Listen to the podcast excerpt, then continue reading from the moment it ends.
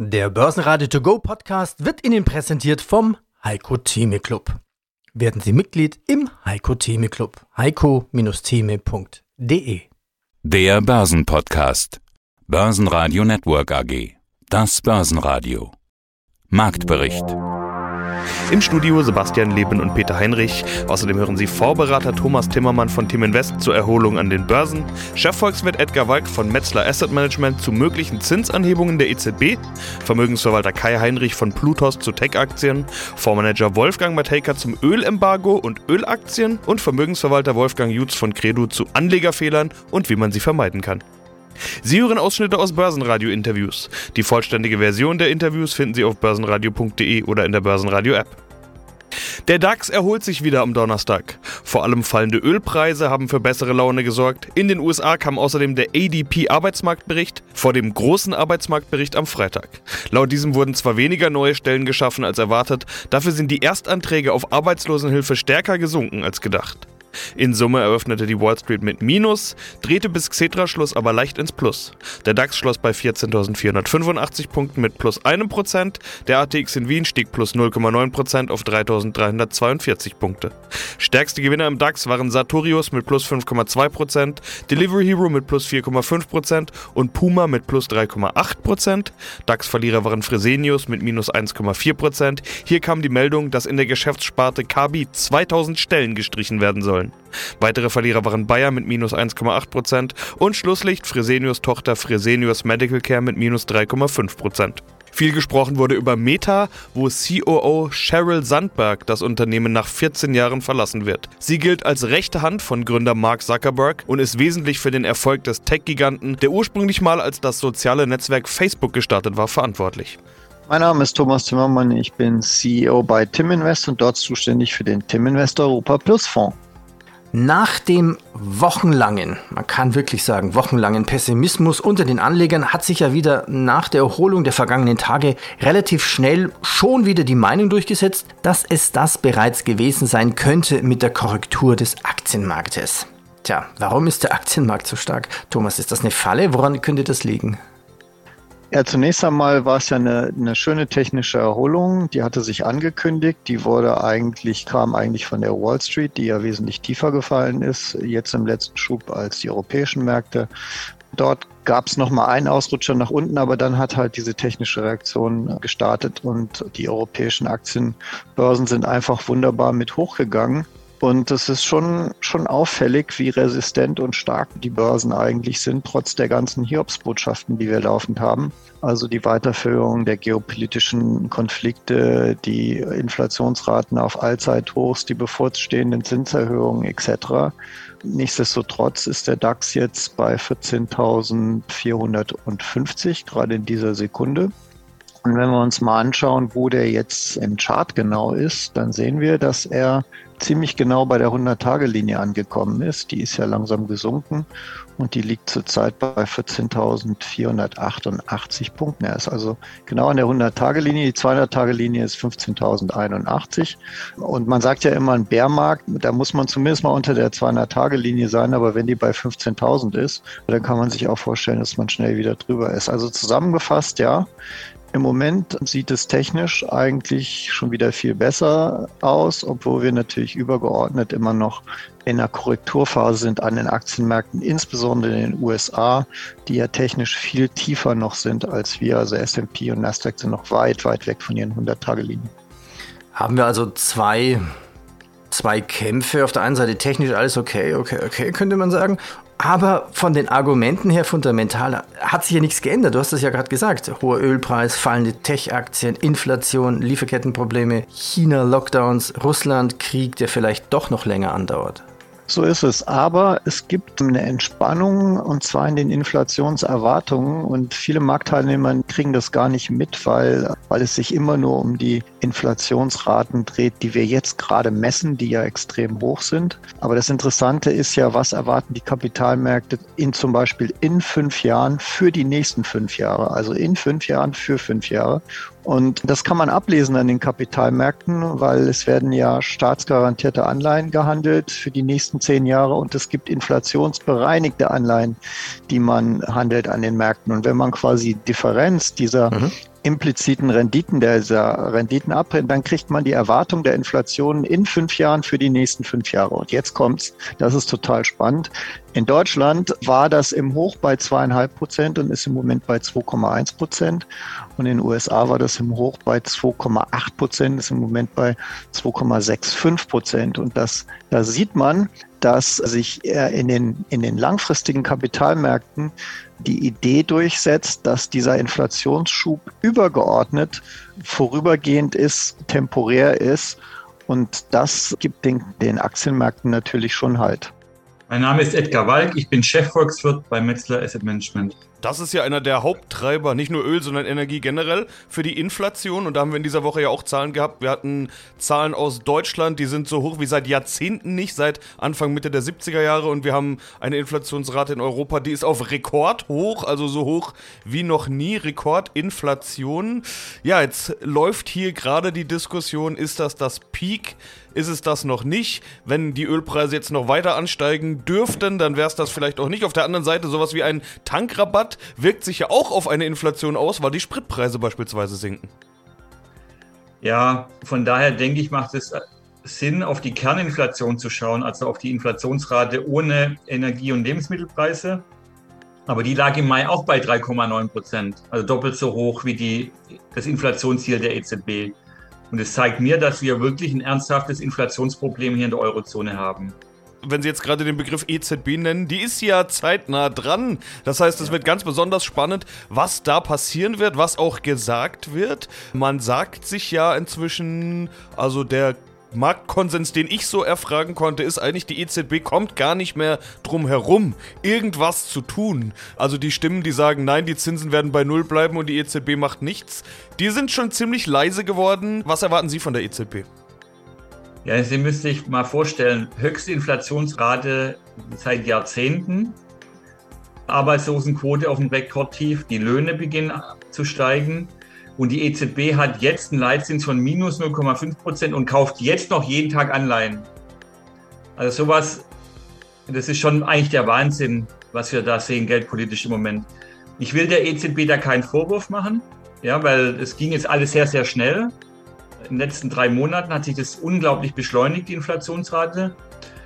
Aber wenn man jetzt sieht, man hat etwas falsch eingeschätzt, dann muss man den Fehler so schnell wie möglich korrigieren. Und das heißt für mich, dass die EZB eben am nächsten Donnerstag den Zins um 0,5 Prozent anheben müsste und auch die Anleihenkäufe sofort beenden müsste nächsten Donnerstag. Und dann auch noch weitere Zinsschritte folgen lassen im Jahresverlauf. Ja. Aber haben wir dann nicht die alten Probleme? Vielleicht jetzt ist es nicht mehr Griechenland, aber wir haben genügend Mittelmeerstaaten, die hochverschuldet sind. Und das ist ja genau der Grund, dass man in den vergangenen zehn Jahren, sage ich jetzt mal, immer gesagt hat, naja, die EZB kann ja auf lange Sicht die Zinsen überhaupt gar nicht anheben, weil sonst haut die Überschuldung rein. Und das Letzte, was wir doch jetzt gebrauchen könnten, in der Situation mit Krieg, Inflation und, und, und, und, und Corona vielleicht im Winter wieder, wäre jetzt auch noch eine Euro-Schuldenkrise. Ja, die EZB hat in den letzten zehn Jahren sehr viel Spielraum gehabt, die Staaten in Südeuropa zu unterstützen, weil die Inflation so niedrig war. Jetzt ist die Inflation hoch und die historische Erfahrung sagt, es ist besser, jetzt die Inflation zu bekämpfen, weil wenn man jetzt nichts macht mit Blick auf Südeuropa, dann ist ja nicht so, dass die Inflation bei 5% bleibt oder bei 4%, sondern die wird immer weiter steigen, 6, 7, 8, 9, 10% über die Zeit, also so ein Prozess. Und dann muss die EZB in zwei Jahren den Leitzins auf 10 oder 15 Prozent anheben, um die Inflation wieder unter Kontrolle zu bringen. Und dann haben wir natürlich eine Megaschuldenkrise. Das heißt also, es ist immer besser, schnell die Inflation in den Griff zu bekommen, als zu lange zu warten. Natürlich wird es für Turbulenzen sorgen bei Italien, anderen Staatsanleihenmärkten. Aber die EZB hat auch schon gesagt, dass sie darüber nachdenkt, Maßnahmen zu ergreifen, um vielleicht italienische Staatsanleihen zu kaufen oder andere Staatsanleihen zu kaufen, wenn es zu Turbulenzen kommt. Guten Tag, mein Name ist Kai Heinrich, Vorstand der Plutos Vermögensverwaltung aus Frankfurt. Ja, und die Stimme aus dem Börsenradiostudio ist von Peter Heinrich. Wir sind weder verwandt, Namensgleichheit ist reiner Zufall. Der Markt hofft ja immer. Gehen wir doch mal ins Detail, tauchen wir tiefer ein. Betrachten wir verschiedene Assetklassen. Was halten Sie von, wird meine Frage sein. Ja, was okay. halten Sie von Tech-Werten? Also nicht nur wegen Snap waren ja die Tech-Aktien irgendwie auf der Abschussliste. und ich befürchte, die Antwort werde ich jetzt öfters geben, wie der Jurist, es kommt drauf an. Also ich glaube, dass viele Tech-Werte, die im letzten Jahr gehypt waren, auch nicht mehr hochkommen, richtig hochkommen werden, weil sie, äh, sagen wir mal, aufgrund oder beziehungsweise trotz des Kursrückgangs immer noch in einer äh, höheren Bewertung sind und noch mit der Zinssituation zu kämpfen haben. Auf der anderen Seite gibt es äh, Tech-Unternehmen mit extrem attraktiven Geschäftsmodellen, die jetzt schon in einem Bewertungs auf, auf einem Bewertungsniveau sind, wo es einfach interessant ist hinzuschauen. Nur ich glaube, so wie der Markt nach oben übertrieben hat, wird er auch in einzelnen Bereichen jetzt nach unten übertreiben. Nichtsdestotrotz, es gibt einige Unternehmen im Tech-Bereich, die sehr solide Geschäftsmodelle haben und wo die Bewertungen zum Teil niedriger sind wie bei defensiven Aktien, obwohl diese Unternehmen viel mehr Wachstum haben. Und das kann schon spannend sein. Die richtigen, wie soll ich denn sagen, kleinen, mittleren Highflyer, die da gepusht waren, ich denke, das sind eher Zock-Trades, aber das sind keine Investments. Okay. Was halten Sie von Gold?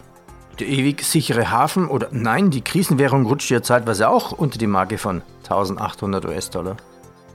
Na, mit dem Gold ist bei mir immer eine schwierige Frage, weil ich ja so generell so ein bisschen, nicht gar so fanatisch, aber ich bin ja schon ein bisschen Goldbulle in den letzten Jahren gewesen, gerade wegen der Notenbankpolitik. Und ich würde sagen, das Gold hat meine Erwartungen jetzt nicht erfüllt. Ich hätte es gerne mehr im Plus gesehen für die hohe Inflationsrate, für die ganzen Unbillen, die wir jetzt äh, an den Märkten hatten.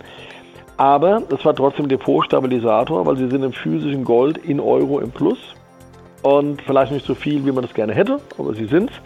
Und wenn man das mit anderen Marktsegmenten vergleicht, hat es ihnen schon eine gewisse Stabilität jetzt im Depot gebracht. Die Aussicht fürs Gold, glaube ich, hängt an der Frage, wie man das Thema Inflation und Zinsentwicklung sieht. Also ich glaube nicht, dass wir nachhaltig die Zinsen deutlich erhöhen werden. Ich glaube, wir sind jetzt in einer Phase drin, die auch äh, noch eine Weile geht, weil die Notenbanken unter Druck sind aufgrund der Inflationszahlen. Es gab jetzt aber den ersten Sprecher von der, die ersten Äußerungen von der amerikanischen Notenbank, wo man lustigerweise über Zinssenkung 23 mal so ein bisschen philosophiert hat. Und von daher glaube ich, in einer Welt, wo die Währungen immer weniger wert werden, ist es wertvoll, Gold zu haben. Grüß Gott, Wolfgang Mateka, Mateka und Partner Asset Management aus Wien. Wie so oft im Jahr 2022 starten wir unser Gespräch mit dem Krieg, den Russland in der Ukraine führt, beziehungsweise den Folgen daraus. Mhm. In dieser Woche wurde das Ölembargo beschlossen. Jetzt wurde ja lange drüber gesprochen. Jetzt ist Europa soweit. Das klingt nach einem großen Schritt, aber die Wahrheit ist ja auch, dass das erst in vielen Monaten greifen wird. Solange fließen weiter die Milliarden nach Moskau. Ja. Und ja. es ist auch nicht umfassend. Einige stellen sich quer, vor allen Dingen Ungarn. Deutlich mhm. reagiert hat der Ölpreis trotzdem in dieser Woche. Und gerade die Energiepreise sind ja der Haupttreiber der Inflation Inflation oder ein wichtiger Treiber der Inflation. Die mhm. OPEC in dieser Woche auch getagt. Die überlegen offenbar, ob sie sich vielleicht gegen Russland stellen, um Europa dann eben weiterhin mit Öl beliefern zu können. Mhm. Viel mhm. los beim Öl. Herr Matejka, Öl für mich das Thema der Woche. Wie ist die Lage aus Ihrer Sicht? Naja, es ist insofern interessant, weil wir im Ölbereich ja in Wirklichkeit den Verbündeten der letzten Jahre bis gestern Abend eigentlich nicht gespürt haben, nämlich die OPEC. Die war ja in der Vergangenheit immer dann, wenn es Probleme bekommen hatten mit Russland, diejenigen, die gesagt haben, okay, dann fördern wir eben mehr und mehr und mehr und bringen damit den Preis für Öl unter Druck. Wir halten das länger aus als ihr Russen und waren schon einmal knapp daran, wirklich Russland in extreme wirtschaftliche Schwierigkeiten diesbezüglich zu bringen und sind dann aus dem einen oder anderen Grund dann wieder zur Ansicht gekommen, dass ein höherer Ölpreis für alle besser ist. Jetzt haben wir das politische Kalkül drinnen und Saudi-Arabien hat bis dato eigentlich es vermieden, genau diese Variable, nämlich eine höhere Förderquote, als Basis eines deutlich sinkenden Ölpreises, um jetzt den Cash-Strom Richtung Moskau zu mildern, ausgelassen. Das beginnt jetzt. Ob das jetzt Interventionen der Amerikaner sind in Richtung Saudi-Arabien oder vielleicht eine eigene Erkenntnis, es treibt in Wirklichkeit in dieselbe Richtung, wie die EU in Wirklichkeit auch versucht zu treiben, nämlich den Cashflow Richtung Russland zumindest einzuschränken. In Verbindung mit den eigenen Nöten ist Öl aber für Europa ein ersetzbarer Energierohstoff. Bei Gas ist es ein bisschen komplexer und komplizierter. Ja, aber da sind wir dennoch beim Thema Energie, Rohstoffe. Mhm. Gerade Firmen, die auch im Ölbereich unterwegs sind, gehörten dieses mhm. Jahr zu ihren Favoriten. Das haben Sie mir mal verraten. Right. Hat sich daran was geändert durch die aktuellen Ereignisse? An sich nein. Ich glaube nicht, dass sich hier dieses Rad jetzt nur, weil ein kurzfristiges Momentum entstanden ist, jetzt plötzlich das, das ganze Trendmomentum gibt. Es bedeutet nämlich, dass Europa die Eigenversorgung auf andere Beine stellen muss, die Partnerschaften auf andere Beine stellen muss. Das heißt, der Ausfall des russischen Lieferanten zumindest denk- und möglich möglich sein muss. Und genau daher sind Investitionen in den Sektor, auch partnerschaftliche Verbindungen in dem Sektor, denken wir an die Diskussion mit Katar, wie lang die Lieferverträge nicht sein sollen und wollen, eigentlich die Tagesordnung und das brichst du jetzt nicht über den, übers Knie äh, von einer auf die andere Woche. Eines kommt noch dazu, Sie haben vorher Ungarn angesprochen. Ungarn spielt da schon gewaltig mit der Rasierklinge, denn es zeigt eigentlich die bisherige Unfähigkeit der EU auf, mit einem widerspenstigen Partner wie Ungarn oder vormals Polen eindeutig umzugehen und sich auf der Nase tanzen zu lassen. Ich glaube, das wäre der EU eher angesagt, jetzt einmal bestimmte Teilnehmerprozesse, die es ja nach wie vor gibt, wie zum Beispiel Ruheentstellung einer EU-Mitgliedschaft. Das ist noch kein Killer, aber zumindest ist es eine ziemlich gelbe Karte, die im Fenster steht, einmal auch in diese Richtung zu adressieren, weil sonst haben wir morgen das nächste, wo Orban sagt, ja, aber ich hätte ganz gern, dass ihr alle rückwärts geht und dabei auf einem Bein hüpft. Sonst mache ich es nicht. Also die Lächerlichkeit, mit der sich die EU hier offenbar preisgibt, die muss man auch adressieren. Ich bin Wolfgang Jutz, unabhängiger Vermögensverwalter in Nürnberg und der Inhaber der Credo Vermögensmanagement GmbH. Also Gegensatzpaare, da haben wir was Neues gelernt. Sie sagen, es gibt drei Obergruppen quasi, worüber man sich Gedanken machen muss. Vermögensstruktur, dann die Ziele und natürlich dann das Timing. Da kann man natürlich relativ viele Fehler machen. Wie machen Sie das? Haben Sie da jetzt bei diesen Gegensatzpaaren jetzt einfach nur eine Liste oder haben Sie ein richtiges Anlageinstrument, eine, eine technische Tabelle?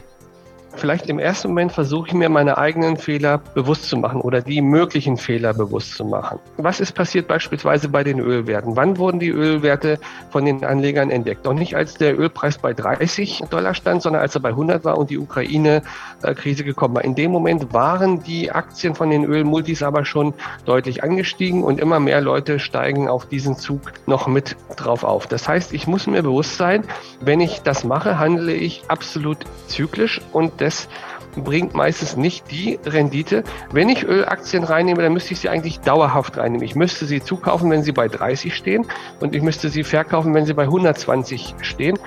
Und das macht aber im Grunde genommen kaum einer, weil das eben extrem schwierig ist, das durchzuhalten. Und das kann ich natürlich auch etwas allgemeiner machen, indem ich mir aus den einzelnen Anlageklassen wirkliche Zielfonds oder ETFs aussuche. Das ist jetzt erstmal egal, ob es ein Zielfonds oder ein, also ein aktiver Fonds oder ein ETF ist. Beispielsweise habe ich ein Universum von also kann MSCI auf, auf dividendenstarke Aktien nehmen.